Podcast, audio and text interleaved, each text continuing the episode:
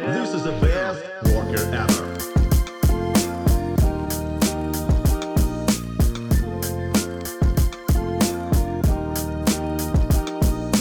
Всем привет, это подкаст «Работник месяца» в студии Лиза. Сегодня поговорим о том, каково это работать ветеринаром. Думаю, многие, у кого есть питомцы, задавались вопросом, как этим людям удается так просто и быстро находить общий язык с домашними животными и не привязываться к ним в процессе лечения. Об этом и о многом другом спросим Викторию Коноплеву, заведующую отделением анестезиологии, реанимации и интенсивной терапии ветеринарной клиники в Ватсити. Виктория, добрый день. Добрый день. Ну, что подразумевает вообще ваша работа? Чем вы занимаетесь в клинике? А, я руковожу а, большим отделением, а, где работают врачи-анестезиологи и врачи-реаниматологи, специалисты интенсивной терапии.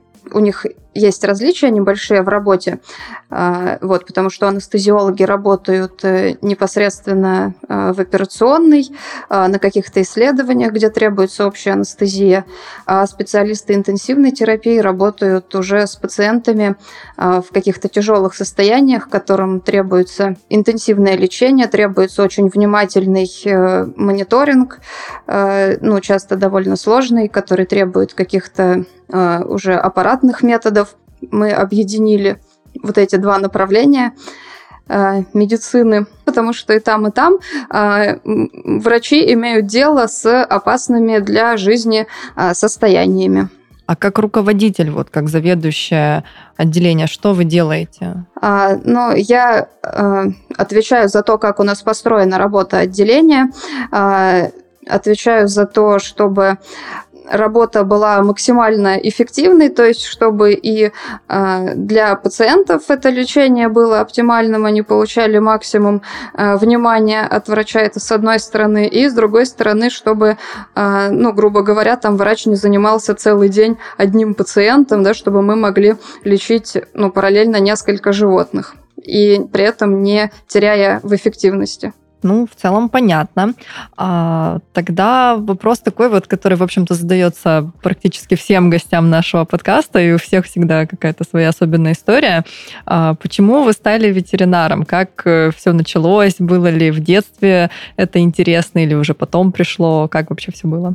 Конечно же, это все из детства. Я вообще думаю, что у многих детей, э, ну, в какой-то, во всяком случае, период жизни э, ветеринарный врач стоит ну, в таких вот в разделе там профессия мечты. Как, не знаю, мне кажется, совсем маленькие дети хотят стать космонавтами, потом, когда они немножко подрастают, да, там как-то начинают заботиться о своих домашних животных, э, очень к ним привязываются, и вот это вот, ну, тоже какой-то, как этап взросления, да, там дети мечтают стать ветеринарными врачами. Ну, не все, конечно, да, особенно у кого есть животных. домашние животные, ну, да, да, да, да, и кто привязывается к животным. Вот, поэтому, да, эта профессия тянется вот за этой мечтой с самого детства. И, ну, кроме любви к животным, у меня еще в школе были интересные естественные науки, да, то есть биология, химия, физика. Вот было очень интересно во всем этом разбираться, да, какие-то там, э, ну, видеть, как в жизни какие-то законы физики там срабатывают, да, либо вот как видишь э, воочию то, о чем ты читаешь в этих учебниках, это было очень увлекательно. Поэтому, в принципе, у меня не было ну, какого-то такого большого выбора, когда время подошло определяться с профессией, как-то все само собой получилось. Не было в процессе обучения уже такого профильного моментов, когда вы жалели о своем выборе? А, в процессе обучений нет, потому что в процессе обучений а, все равно все видится в таких, ну, каких-то более радужных красках, в каком-то таком даже романтическом свете. Вот то, что э, сейчас я там выучусь, всему научусь и буду всех спасать. Поэтому в процессе обучения, ну, нет, в процессе обучения я не жалела. Вот, э, были, ну, какие-то такие э, более тяжелые моменты, уже в процессе работы, да, когда ты понимаешь, что, к сожалению, не во всех ситуациях можно помочь, иногда по объективным причинам, но иногда не очень, да, потому что там какого-то оборудования прямо здесь нет, вот, или потому что вот ты не умеешь еще делать какую-то там сложную манипуляцию, вот, и, ну, нет нигде в ближайшем доступе специалиста, который мог бы помочь, а, вот, и это иногда стоит э, ну, пациенту э, жизни, либо там здоровья. Э, вот, поэтому, да, в процессе работы, ну, был такой тяжелый период, вот, когда осознаешь, что, ну, как бы вот, вот эти вот мечты э, о своем всесилии, да, что там можно все делать так, как ты мечтал, вот, к сожалению, это не всегда реальность. А как вообще происходит э, у ветеринаров? Ну, наверное, это для всех врачей актуально, но вот сейчас о ветеринарии конкретно. Как происходит, э, что приходит понимание того, что да, ты действительно не всесилен, и а, твоя работа это как бы ремесло, твоя возможность помочь ограничена, но вот как э, принятие происходит этой мысли, а, как с ней жить и как с ней работать? Да я думаю, что, наверное, ни один врач, ну, как бы до конца не может полностью с этой мыслью смириться. А, но здесь помогают а, случаи, когда, например, ну, каких-то успешных, там, допустим, тех же сердечно-легочных реанимаций, да, либо каких-то историй, когда какой-то был очень тяжелый пациент, его очень долго лечили, там было тяжело, он несколько раз ухудшался, но все за него боролись до конца, и врачи его владельцы и сам пациент. Вот. И в итоге он выздоровел, да, там, когда через какое-то время он приходит на какую-нибудь там вакцинацию или там на какую-нибудь диспансеризацию, просто видишь, э, ну, здоровую там собаку, да, там ничем не отличающуюся от остальных пациентов в холле, которые сидят там на какие-то, ну, процедуры такие э, плановые, вот. Но ты при этом знаешь, что полгода назад он балансировал на грани жизни и смерти, и просто вот, ну, у нас получилось, мы его спасли, и вот эта вот жизнь – это плод наших усилий. Вот, поэтому такие истории, а, ну, дают сил идти дальше, не сдаваться, несмотря на то, что все равно, наверное, все знают, что будут э, пациенты, которым мы просто не сможем помочь, даже если будем это хорошо понимать, да, что ну, на данный момент, например, там вот эту кошку может спасти только переливание крови, но, к сожалению, донорскую кровь прямо сейчас нам взять неоткуда, да, потому что ну, с кошками это вообще сложная ситуация с донорской кровью. Но все равно вот эти вот истории спасения, они э, дают сил двигаться дальше. Есть какие-то особенно запомнившиеся случаи, когда удалось кого-то спасти вот так? Да у нас достаточно много, на самом деле, таких случаев. Ну, есть, например, у нас был кот, которого хозяйка нашла, ну, просто на улице, там шла, нашла кота, он не очень хорошо выглядел, он, видимо, где-то получил травму, и выяснилось, что у кота диафрагмальная грыжа. А, это такое состояние, когда после сильной травмы э, диафрагма, которая делит брюшную и грудную полость, отделяет их друг от друга, э, она рвется, и органы брюшной полости, там кишечник, печень, и иногда вообще весь состав, там, кроме почек с мочевым пузырем, они проваливаются в грудную полость. Боже, звучит ужасающе просто. Ну, да, это опасное для жизни состояние, потому что, конечно же, они мешают работать легким, они мешают работать сердцем, они своим объемом там все сдавливают. Вот, и, в принципе, от этого даже можно погибнуть. А, вот, соответственно, коту нужна была срочная операция. А, его, ну, прооперировали не, не в нашей клинике, а, вот, а в нашу направили потом, когда выяснилось, что у него есть инфекционное заболевание, так как кот был уличный, у него были соответственно, все шансы быть э, с какой-нибудь инфекцией. Вот у него выявили там инфекцию, отправили к нам. Он после операции был уже в достаточно тяжелом состоянии, очень э, долго болел, э, ну, прямо вот балансировал на грани жизни и смерти. А вот, потом он пошел на поправку, у него через какое-то время случилась еще одна проблема, у него случилось прободение кишечника. Опять септический перитонит, тяжелейшее состояние. Опять он, не знаю, наверное, месяц был пациентом реанимации, прямо вот таким самым настоящим. Но в итоге его хозяйка, она просто, у нее не было сомнений, каких-то колебаний ни, ни на одну минуту, да, то есть она ни разу не сказала, что э, да, ну, давайте уже прекратим за него бороться, это уже просто невозможно. У меня там уже нет сил ни моральных, ни физических, ни финансовых, кстати. А, в общем, она ни разу не заговорила о том, чтобы сдаться. И в итоге кот здоров. Он нас, ну, месяца три, наверное, провел, это минимум, может быть и больше.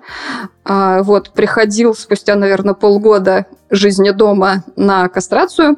А, и, в общем, ну, если не знать его историю, он выглядит как обычный кот, как и все там остальные коты, которые в этот день пришли на кастрацию. Вот. Но за плечами у него такой непростой э, путь героя просто. И здесь еще что удивительно, то, что эта женщина, ну, с момента начала лечения она знала кота один день. То есть вот она его увидела на улице, просто кота, и, и ему сразу потребовалась вот такая вот терапия многодневная, многомесячная даже, она там ни разу, видимо, не задалась вопросом, лежит ли ответственность за жизнь этого кота на ней. То есть вот она приняла для себя это решение, да, что если она вот нашла этого кота, решила ему помочь, значит, она будет бороться до конца за него.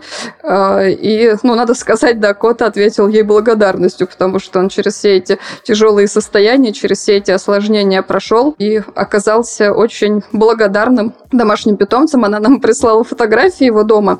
А, то есть вот она его только забрала в свой дом. А, по сути, он для него был, ну, новым местом, он там пожить-то не успел, собственно говоря, вот, но он там просто на фотографиях выглядел таким довольным, счастливым, он там катался по дивану, то есть просто вот кот чувствовал себя дома. И это очень какая-то удивительная связь, да, учитывая, что ни кот, ну, ни хозяйку вот эту вот свою на протяжении периода болезни, ну, толком не видел. Он с врачами в основном общался. И дом увидел в первый раз. Но он был уверен, что это его дом, и там ему будет хорошо. История просто прекраснейшая, конечно. Ну, понятно, вот когда вы говорите, что удачные, если так можно выразиться, кейсы, они дают силы а, работать дальше, помогать дальше. Ну, конечно, если вот такое происходит, это очень мотивирует, наверное. Ну да, когда таких животных вспоминаешь, что, ну, понимаешь, что у тебя есть аргументы за то, что надо бороться. И когда там другие владельцы спрашивают, а стоит ли, а есть ли шансы, всегда можно им привести примеры, что были животные просто в тяжелейшем состоянии, но если есть шансы, то надо давать их все. Вот э, к вопросу о помощи бездомным животным. В данном случае, в этой ситуации, э, у хозяйки был ресурс, и время, и силы, и финансы, чтобы все это делать. Но есть же немало людей, которые не могут по каким-то причинам взять животное с улицы или ему комплексно помогать, э, вот так, как было в этот раз сделано. Ну, допустим, видят, что нужна помощь собаке, сбитой на дороге, и они везут ее в клинику, а, отдают ветеринарам, но как бы что дальше, что насчет дальнейшей ответственности? Может ли человек после того, как э, животное получит первую помощь, отпустить его на улицу? Или уже должен курировать его дальше? Как вы считаете? Ну, вообще, технически это возможно, то есть нет никакого закона, который бы, грубо говоря, запрещал это делать. А, вот. Но в целом, конечно, это не самый оптимальный вариант действия. И, ну да, действительно, такие варианты бывают, либо бывают вообще случаи, когда люди привезли животное в клинику, ну и на этом все. То есть э, даже там оказание первой помощи их не очень интересует. Ну вот они привезли и, и все, и, и хотят уйти. Больше они к этому животному не хотят иметь никакого отношения. А, ну хорошо, что сейчас есть достаточно много фондов, которые способны помочь животным, оказавшимся в беде. В принципе, не так сложно их найти. У них у всех там куча своих форумов, форумов, куча своих групп во всех соцсетях. Вот, благо, ну, есть кому обратиться. Вот, и даже если у вас ваших личных ресурсов не хватает на то, чтобы животному помочь. А, ну, а я легко могу себе представить эту ситуацию, потому что действительно, если там животное какое-то после автотравмы, да, там, или а, после падения с высоты, это тяжелейшее состояние, ему требуется длительное лечение в реанимации, ему, скорее всего, там несколько операций могут потребоваться, и все это с сомнительным прогнозом, да, и в итоге все равно мы можем получить животное там с какой-нибудь инвалидизацией, э, что тоже ставит еще под большой вопрос, ну, кому это животное дальше отдать, потому что не все могут справиться с э, животным, которое там самостоятельно не ходит, да, либо у которого с мочеиспусканием самостоятельным есть проблемы.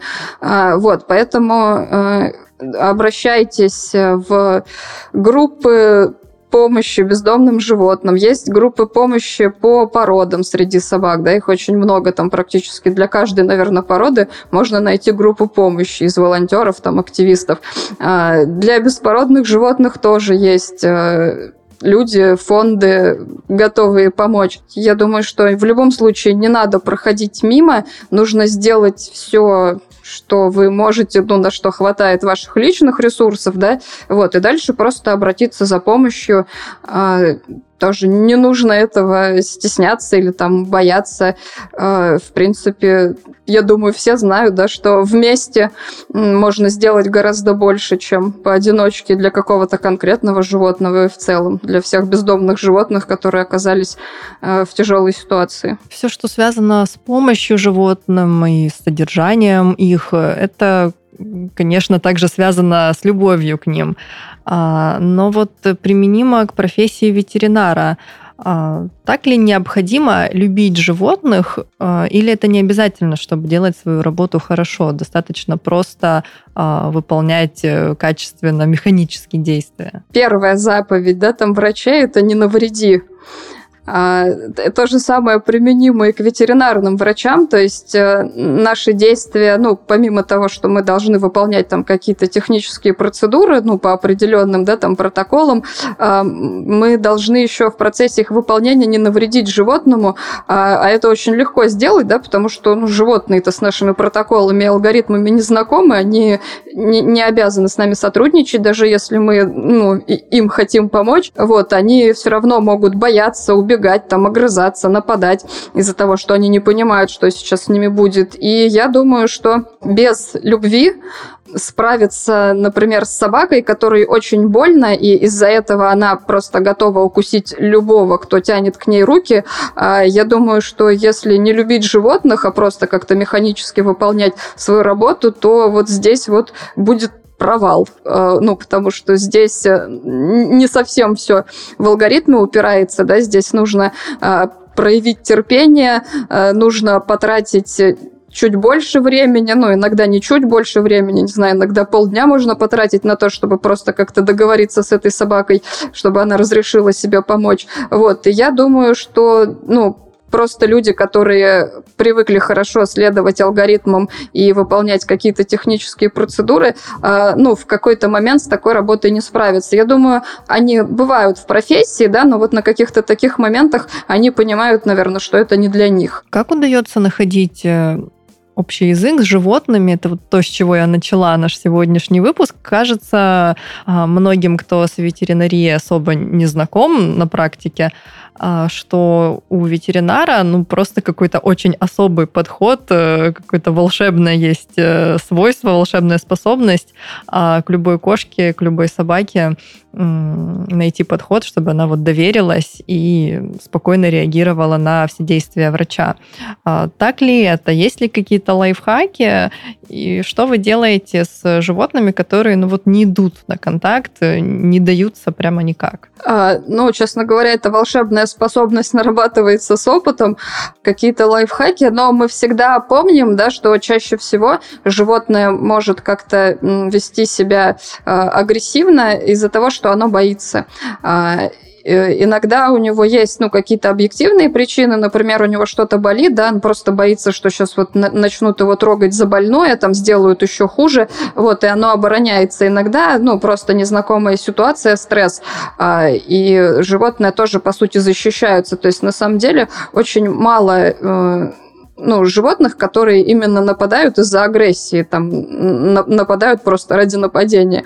Э, большинство животных защищаются. И, ну, мы всегда об этом помним, да, стараемся вести себя как можно спокойнее, а ну, чтобы показать животному, что нечего бояться, да, там никаких подвохов, никто на него не нападет. То есть, например, не хватать там сразу за больную лапу, а начать там издалека, да, там, ну, почесать спинку. То есть сначала, ну, сделать то, что животное позволяет собой сделать, чтобы как-то его расслабить, успокоить. Вот. А в целом а, такое направление, как поведенческая медицина, а, в ветеринарии тоже есть, и сейчас оно достаточно популярно, очень много на эту тему всяких образовательных э, вебинаров, конференций.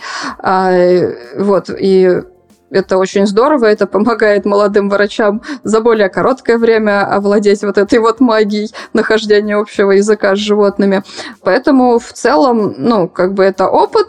А, если есть возможность, да, там ознакомиться с опытом других, то это здорово. Вот, не только на своих ошибках учиться.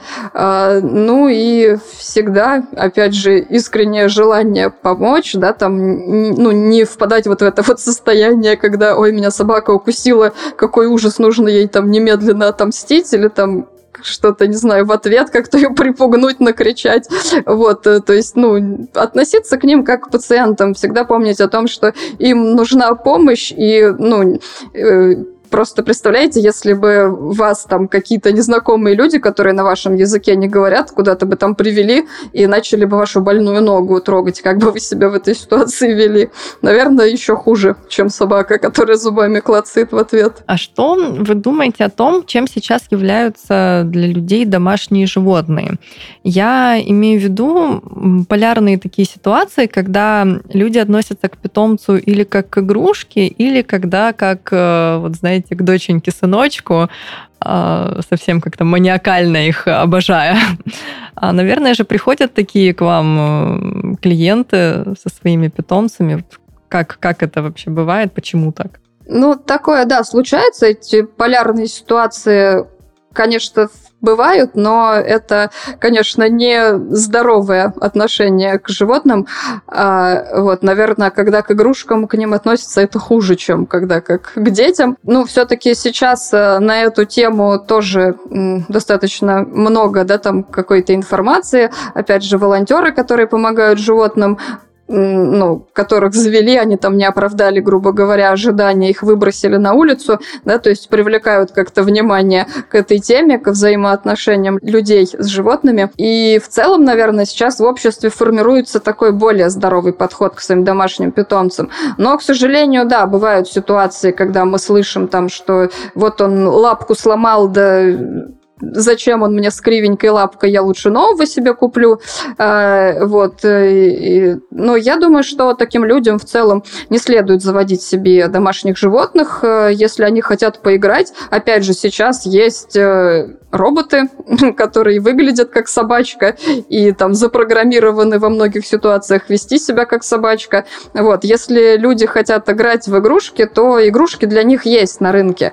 Вот. Не надо превращать животных в свои игрушки. По поводу того, что люди относятся к животным как к своим детям, ну, да, такое явление тоже бывает. Здесь вот может быть злом то, что они их совсем очеловечивают, то есть приписывают им какие-то там человеческие, э, не знаю, человеческую логику, какие-то человеческие там эмоции, да, там какую-то ответственность за себя, то, что они должны нести то, что они там понимают буквально каждое сказанное слово. И, ну, то есть они ведут себя с животным как с человеком, да, естественно, животное все равно остается животным, это всегда надо учитывать. И, ну, тоже можно навредить, да, например, если там котенка кормить только детским питанием, например, у котят другой рацион должен быть, а вот, а если кормить его вот этими детскими пюрешками, то мы получим достаточно много тяжелых патологий в развитии, в том числе, которые могут могут к летальному исходу затем привести. А, вот. Но в целом, я думаю, наверное, с такими людьми проще работать, да, и главное, чтобы вот у них появился какой-то врач, которому они доверяют, которого они готовы слушать. И я думаю, что вот их проще как-то ну, наставить, да, на какой-то э, истинный путь, вот, чтобы они не вредили э, животному вот этим вот его очеловечиванием, там, не знаю, не наряжали летом в одежке собачек маленьких, потому что им жарко, и там гулять в комбинезончике летом, для них это, ну, там, не знаю, как лишнее испытание просто. То есть главное, чтобы им было с кем об этом поговорить. В целом-то они ничего плохого не хотят своим животным. А как этот образовательный элемент, вот э, рассказ клиентам клиники о том, что можно делать, чего делать категорически нельзя со своими питомцами, как он реализуется? Вы прямо вот прямым текстом рассказываете, а, что этого делать не стоит, э, лучше вот так или, может быть, какие-то прямо инструкции есть? Потому что мне кажется, что э, многим людям не достает вообще понимания ответственности, которую они несут за тех, кого приручили. И хорошо бы, если бы кто-то им рассказал. Ну да, если человек приходит со своим животным на первую вакцинацию, например, то ему э, предоставляется подробная консультация, рассказывается, как, чем животное кормить, да, там, что рацион животных отличается от нашего, не надо там еду со стола ему давать. А, вот, э, рассказывают о важности там профилактических обработок, а, рассказывают о том, э, какой, в принципе, а, режим для животного будет более оптимален, да, там сколько нужно гулять с собакой, а, вот, э, и, в принципе, если а, человек приходит, ну, до того, как животное заболело на какую-то профилактическую процедуру или просто на диспансеризацию, вот, то такую консультацию он получает.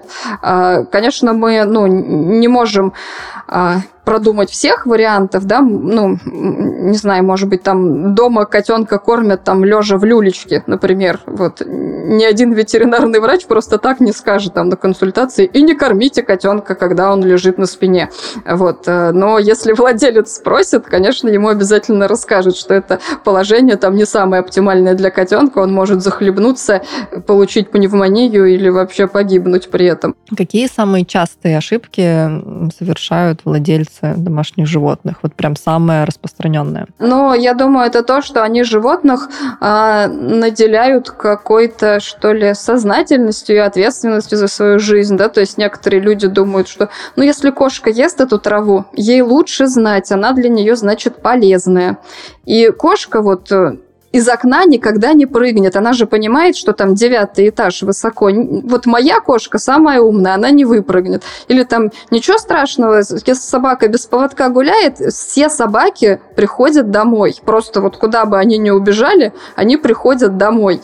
Вот, э, друзья мои, это не так поверьте э, врачу интенсивной терапии, прыгают кошки с любых этажей, потому что это охотники, у них есть инстинкт, они, если видят птичку, они не смотрят вниз и не считают там расстояние до земли, они просто прыгают и разбиваются достаточно серьезно, да, и собаки, э, если у вас потерялась собака, то э, не надо думать, что она сама разберется и найдет дорогу домой, вот, потому что собаки, которые после этого там их сбила машина, да, там они чем-то отравились, на них напали какие-то другие собаки. Такие собаки тоже, к сожалению, поступают в наше отделение. Помните, пожалуйста, что если вы э, завели себе домашнее животное, да, если вы взяли на себя ответственность за его жизнь и здоровье, то это ответственность на вас. То есть, ну, как бы нам не хотелось порой, но кошки не всегда знают, что для них будет полезнее.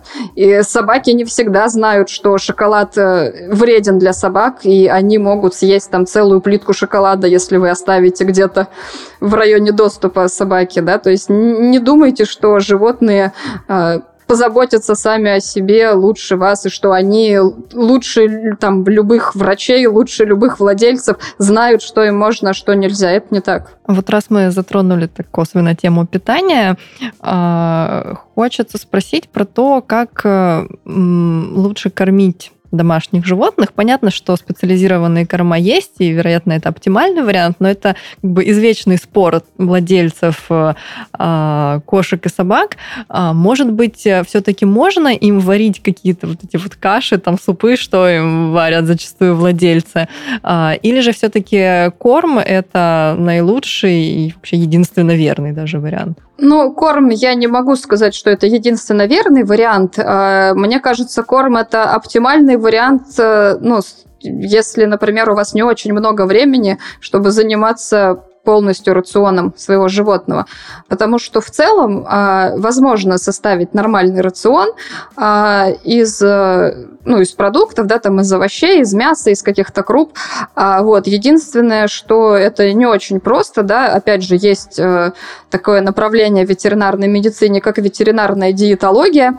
Вот. И если вы, например, ярый сторонник только натурального питания, да, и считаете, что все вот эти вот баночки и пакеты с готовыми кормами не для вас, а, то, конечно же, вы можете заняться приготовлением рациона для своего животного. Единственное, что вам нужно обратиться к диетологу, чтобы он э, рассчитал рацион да, там, по всем основным питательным веществам, вот, а также сказал вам, какие витамины нужно будет добавить в ваш вот этот вот суп или там пюре, или, ну, не знаю, в каком виде в итоге у вас получатся эти блюда. Э, И если вы располагаете временем и желанием и силами вот этим вот всем заниматься, то, пожалуйста. У меня, кстати, есть мои знакомые, вот, которые кормят своих животных таким образом, то есть они все готовят сами, а, но рацион, ну, как бы состав вот их рациона контролирует ветеринарный врач-диетолог. И ну, очень хорошее решение, если у вас время позволяет всем этим заниматься. Но помните, что раз уж вы за это взялись, да, то ну, это не на один день там поиграться в повара. То есть это прямо ежедневная работа, это достаточно много времени у вас будет занимать. Э, в общем, если вы решитесь вот перейти на такое кормление, взвесьте все за и против. А, неприемлемым является кормление со стола и кормление полностью вот человеческими продуктами. То есть там взял из холодильника, да, там суп, который себе на обед сварил, и там половину собаки в миску вылил. Вот этого точно неприемлемо, могу вам сказать сразу. Об этом даже можно не думать. Я видела у вас на сайте такую фразу Наши врачи тщательно соблюдают стандарты цивилизованной ветеринарии. И очень она мне понравилась своей адекватностью, как бы. И в целом, конечно, понятно, о чем это, но не могли бы вы подробнее рассказать, что в Эдсити считают цивилизованной ветеринарией? Цивилизованная ветеринария подразумевает э, под собой сотрудничество с э, владельцем животного, да, то есть мы должны понимать, что у нас есть общая цель, а, это здоровье и благополучие животного. Владелец для этого пришел к нам, а мы для этого пришли на работу. И мы должны действовать сообща, то есть э, а, у нас команда не только э, у врачей между собой, да, но и когда мы лечим какое-то животное, вот с его владельцами мы тоже команда. И мы должны наладить с ним контакт, да, то есть э, э, создать такую доверительную атмосферу, э, чтобы владелец понимал, зачем мы животному назначаем те или иные исследования, э, мы понимали, сможет ли владелец выполнять план лечения, который, например, он на дом получает, и если э, ну, возникают какие-то сложности, да, чтобы э, ну, не бояться это обсудить, э, вот, потому что всегда надо помнить о том, что главная наша цель в этой ситуации – это помочь животному, да, и э, то есть если, например, э, можно назначить там, давать препарат 4 раза в день, да, но вот все люди могут 4 раза в день, там, каждые 6 часов быть дома. Я думаю, что нет. Вот, поэтому это э, все нужно учитывать, да, не просто применять какие-то, э, ну, стандартные схемы, а конкретно убедиться, что вот этот самый человек а, будет выполнять ваше назначение для этого самого животного. А, вот. Ну и, конечно же, а, дружелюбное отношение к животным, да, не любой ценой, там, не знаю, затолкать таблетку в кошку, потому что, ну, многие кошки будут сопротивляться до последнего, и просто это, не знаю, там будет стоить из царапанных рук владельцу, либо там как какой-то, не знаю, слишком жесткой фиксации вплоть до нанесения вреда кошке. Ну, если возникает такая ситуация, значит, надо просто подумать о том, что для этой кошки таблетки вообще неприемлемая форма. Нужно искать препарат, который можно давать как-то по-другому.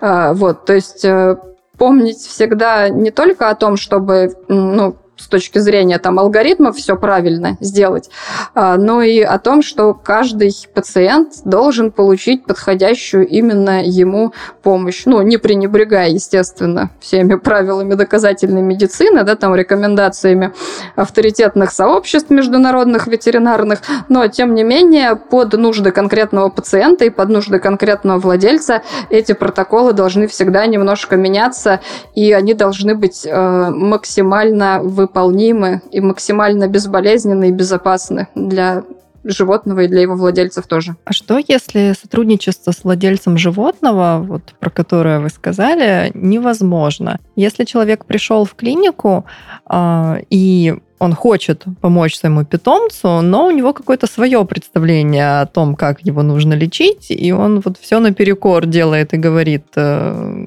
врачам, как быть, как э, образумливать, как вообще вести какой-то более-менее вменяемый диалог с такими людьми? требуется много времени и терпения. А, иногда, ну, достаточно долго с ними проговорив, а, мы можем в конечном итоге, да, как-то завоевать их доверие, а, расположить их к себе, если мы, ну, логично объясняем все наши действия, говорим, почему мы считаем, что вот так надо сделать, а не так, как они там раньше делали, не знаю, как им бабушка еще завещала, вот, лечить всех кошек. В принципе, иногда ну, в большинстве случаев даже, наверное, удается как-то до человека достучаться, да, и убедить его в том, что мы действуем в интересах э, здоровья его питомца.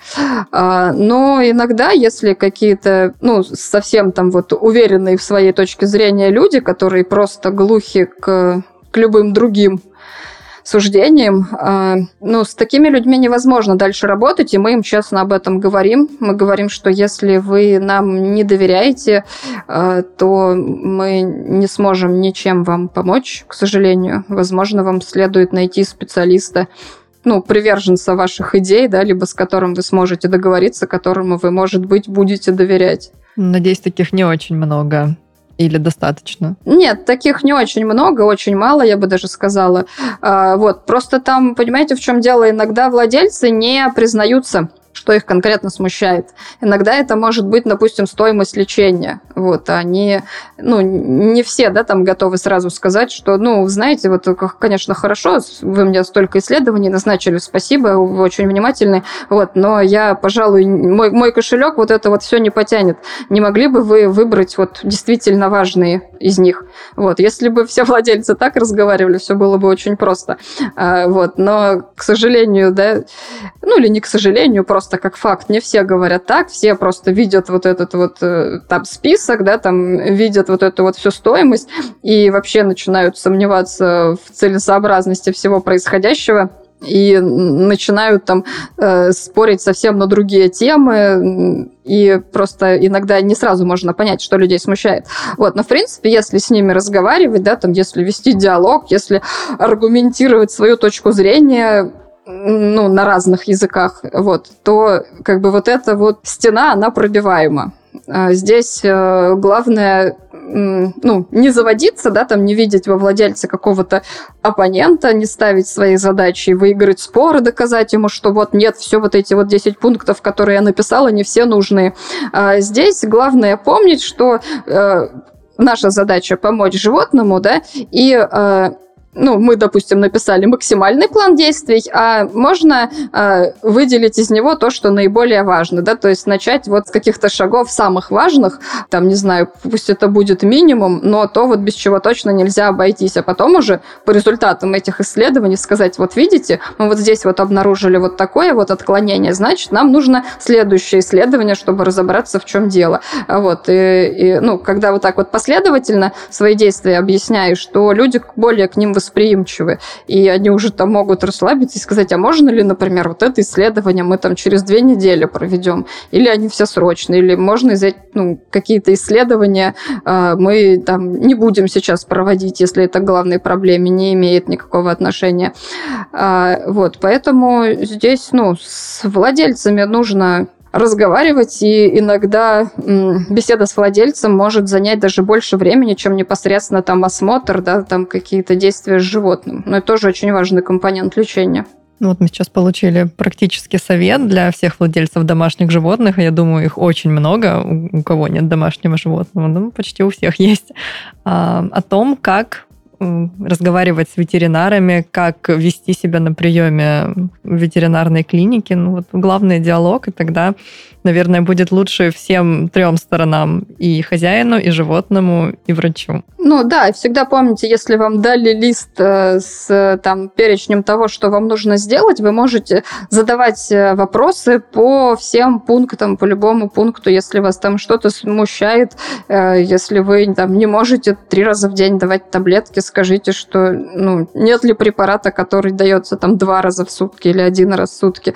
Ну, то есть всегда какие-то компромиссы можно найти, а, главное, ну, найти вот эти вот слабые точки, да, там понять, почему вас это не устраивает. Может быть, когда вы услышите аргументы врача, ну, такие более развернутые, которые вам сразу, может быть, на консультации не рассказали, вот, может быть, вы, ну, поймете, что все это необходимо и согласитесь действовать так вот, как врач изначально назначил. Мы вот в основном говорим про кошек и собак, а Приходилось ли вам лечить экзотических животных? Ну, да, приходилось. У нас в клинике есть экзотологи. А, вот они тоже работают в операционной со своими пациентами, и а, периодически их пациенты э, попадают на госпитализацию в отделение интенсивной терапии.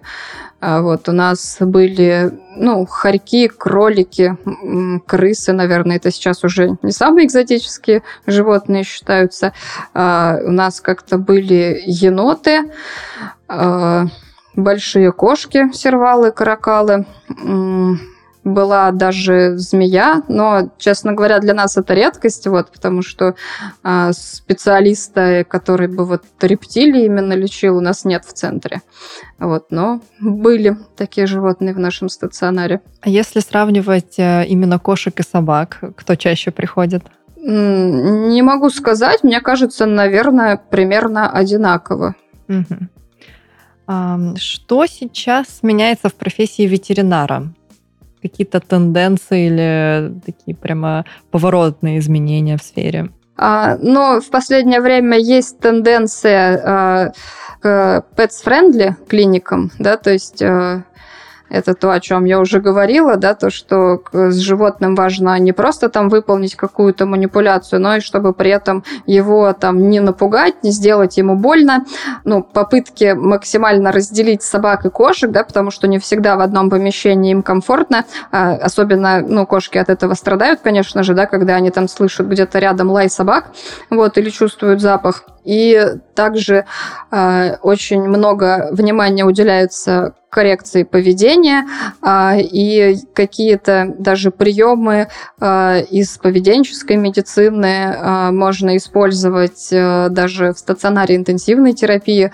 Э, вот опять же сейчас достаточно много внимания уделяется физической реабилитации пациентов, да, то есть сейчас лечение в стационаре клиники это не только препараты, вот, но и это лечебная физкультура, можно сказать, а, вот, что тоже очень здорово и помогает э, животным восстановиться в более короткие сроки после каких-то операций тяжелых. Ну и в целом, наверное, то, что ветеринария становится вслед за медициной все более технологичной. Э, ну, я думаю, это просто как такой процесс эволюции в целом. Мы давно уже к этому стремимся. А, вот, и сейчас очень многие методы диагностики и лечения, которые э, ну, не так давно в медицине тогда стали так широко доступны. Вот, сейчас они внедряются в ветеринарию. В общем, тоже все это происходит достаточно быстро, и надо э, всегда следить за вот этими вот тенденциями, да, там всегда учиться чему-то новому. Э, в общем, чтобы оставаться на одном месте, надо бежать со всех ног. А повлиял ли как-то ковид на ветеринарию? Ковид, да, я думаю, он на все сферы жизни повлиял. А на ветеринарию, ну, не могу сказать, что прямо вот радикально на до и после ветеринарная медицина разделилась, да, там до пандемии и после.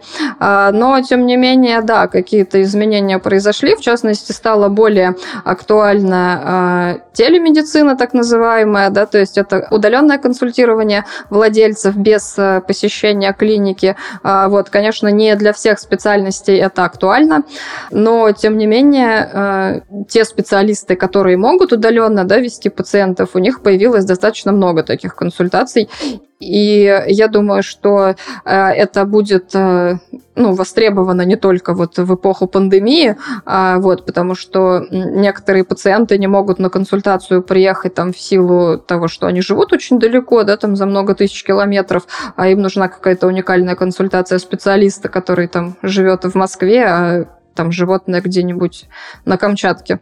А, и раньше, ну, это было невозможно, да, и все врачи долгое время скептически относились к такому виду э, приема пациентов. А, но пандемия показала, что э, это вполне себе приемлемый способ взаимодействия с владельцем, ну, с оговорками, да, что не вся медицина может в онлайн-формат поместиться, конечно же, к сожалению.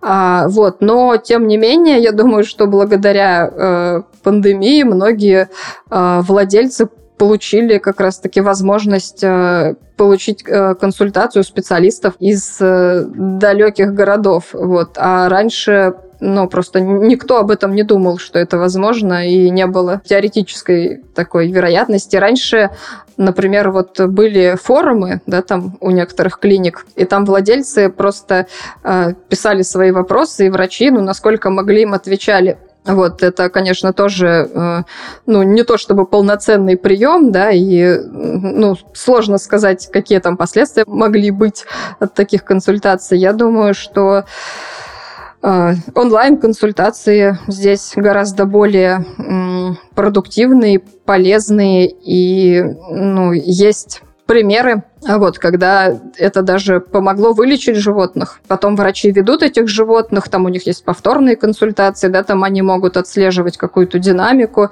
э, и в итоге, ну, видеть плоды своей работы даже такой удаленной. Но, повторюсь, конечно, не для всех это специальности применимы. Вот, в частности, для моей, например, конечно же, это невозможно. Ну, а вообще у вас в клинике есть возможность получать э, такую удаленную консультацию? Да, да, у нас есть онлайн-консультации это возможно. А вот э, не спросила такой очевидный, кажется, вопрос, до сих пор его не задала. У вас есть домашние животные? Конечно, есть. Конечно. Но почему конечно? Иначе быть не может у ветеринара. Да, я думаю, да. Мне кажется, не существует ветеринарных врачей, у которых нет своих животных. А кто? Ну, возможно, есть какой-то период в жизни, когда, ну, нет животных, но все равно они потом рано или поздно появляются. А у меня живут две собаки и кошка. Вы сами их лечите? Ну, да, вообще их история, ну, история моего взаимодействия с ними началась с того, что сначала я их лечила, вот, то что обычно наоборот бывает, да, там заводишь себе животное, потом, если оно болеет, ты начинаешь его лечить. А у ветеринарных врачей нередко бывает наоборот. Сначала ты лечишь животное, потом оно становится твоим питомцем. А какие советы можете дать универсальные тем, кто хочет завести домашнее животное, но вот не завел пока. Ну, хочется сказать, конечно, тем, кто хочет завести домашнее животное, заводите. Вот. Но на самом деле, друзья, помните всегда о том, что вы не только домашнее животное себе заводите, но и берете на себя ответственность а, за чужую жизнь. А, вот. Поэтому, если это какой-то импульсивный порыв, да, там, не знаю, увидели в интернете а, фотографию щеночка, захотели такого же, вот такие порывы, ну, не надо просто им следовать, да, это решение должно быть взвешенным, решение должно быть продуманным, ну, если у вас до этого не было животных, да, или там до этого были только кошки, а вы решили завести собаку, э, нужно э, как-то побольше сначала с теорией ознакомиться, да, что у вас будет другой режим жизни, а, у вас будет меньше свободного времени, у вас э, будет а, ну, куча забот, э, которые э, там в случае чего вам не на кого будет перекинуть. Да? То есть, например, многие не думают о том, что если они завели собаку, то будет проблемой поехать в отпуск. Вот, потому что ну, не всегда можно собаку взять с собой в отпуск, вот, и не всегда возможно там собаку где-то оставить. А, поэтому, возможно, ваша жизнь в целом изменится, да, и вы будете ездить в отпуск только там туда, куда можно будет взять с собой собаку. А, вот, поэтому продумайте все максимально заранее, потому что есть э, куча животных, от которых люди по тем или иным причинам отказываются, да, там в какой-то момент своей жизни, а, и они остаются ну, на улице в самых тяжелых случаях, да, иногда приводят их в какие-то там приюты, обращаются в фонды. Это, ну, такой более оптимальный вариант, конечно, чем просто на улицу выгнать. А, в общем, подумайте, готовы ли вы поменять свою жизнь а, для того, чтобы рядом с вами было существо, которое вас обожает, и для которого вы будете просто вот центром его вселенной. И если ответ ваш «да», готовы, то не раздумывая заводите. Просто те эмоции, та любовь, которую подарит вам ваш питомец, э, они окупят все вот эти вот ваши жертвы, с позволения сказать. Ну, жертвы, конечно, это... Хотя, наверное, иногда и жертвы. Ну, я имею в виду Хлопоты, свободное время, да. да, там... Ну, да, нужно понимать, какую ответственность начинаешь нести, когда у тебя живет э, какой-то зверь. Да, да. Помните еще о том, что ваша жизнь поменяется. То есть э, ваша жизнь уже не будет прежней такой, как э, была до того, как вы решили завести себе питомца. Это просто вот буквально всех сфер коснется. Надеюсь, наш сегодняшний выпуск подтолкнет многих людей на какие-то классные изменения в жизни, связанные именно с тем, что теперь у них будет домашнее животное. Но в любом случае это было полезно и также тем, у кого его нет, у кого оно, может быть, будет позднее, или у кого есть сейчас. С нами была Виктория Коноплева, заведующая отделением анестезиологии, реанимации и интенсивной терапии ветеринарной клиники Vet City. Виктория, спасибо большое. Спасибо вам. Всего доброго. Всем спасибо. Пока.